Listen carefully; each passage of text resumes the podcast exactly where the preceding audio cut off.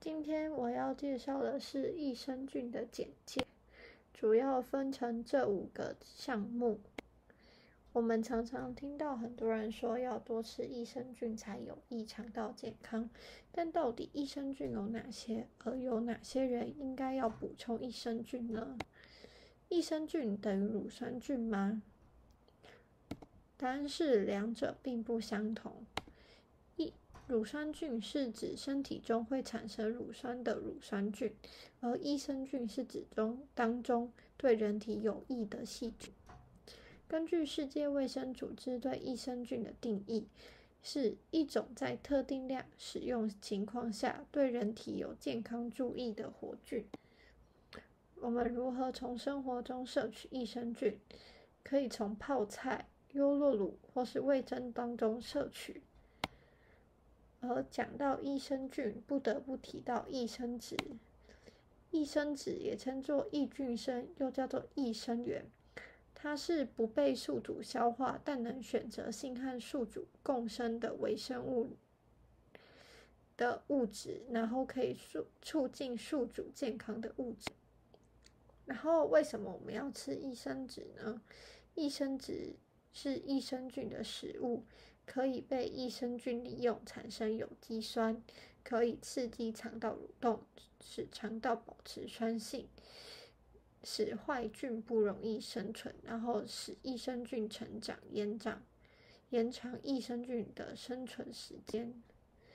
然后，这是生活中富含益生质的食物。像是我们常听到的膳食纤维、木寡糖、果寡糖等等。然后益生菌的共同特色，第一个是能够抵抗胃酸和胆盐的破坏；第二个是低或没有病原性；第三个是能依附于肠道上皮细胞上；最后一个是能调节肠道的免疫反应。益生菌对我们的好处有哪些呢？第一个是能促进食物的发酵，产生短链脂肪酸。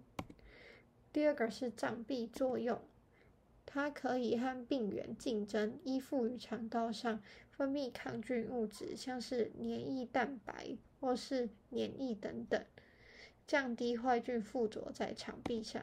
最后一个是缩短食物在肠道停留的时间。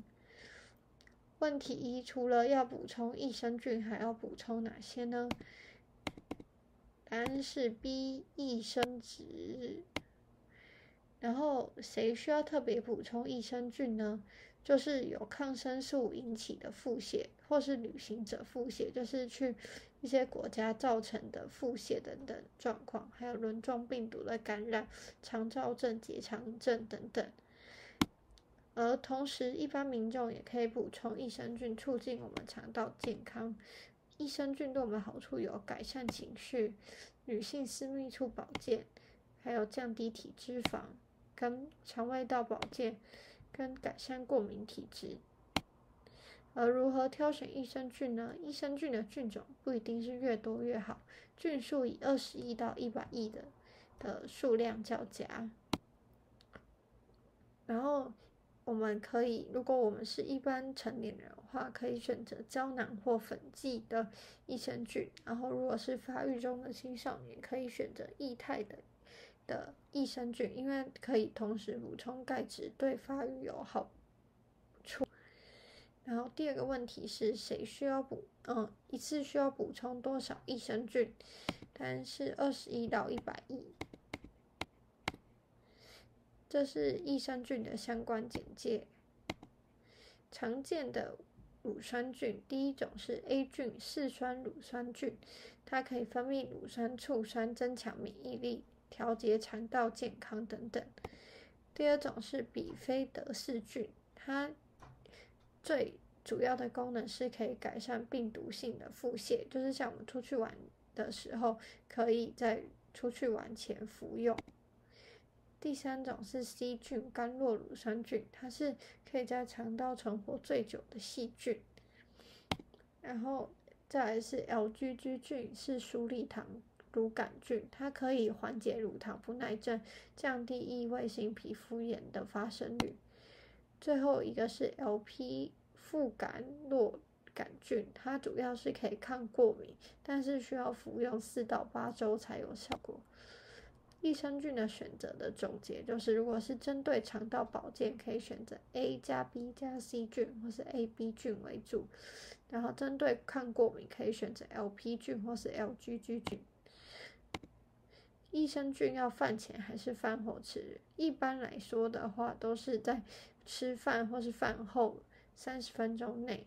然后，如果特殊包买剂型的产品，可以耐胃酸的，可以在饭前服用。这是本院的益生菌有第一个是益富宁胶囊，它主要有雷特双雷特氏双歧杆菌跟嗜酸乳杆菌，要冷藏在二到八度 C。第二个是洛克菲。颗粒跟前面一样，都是有整糖效果，它是不需要冷藏的。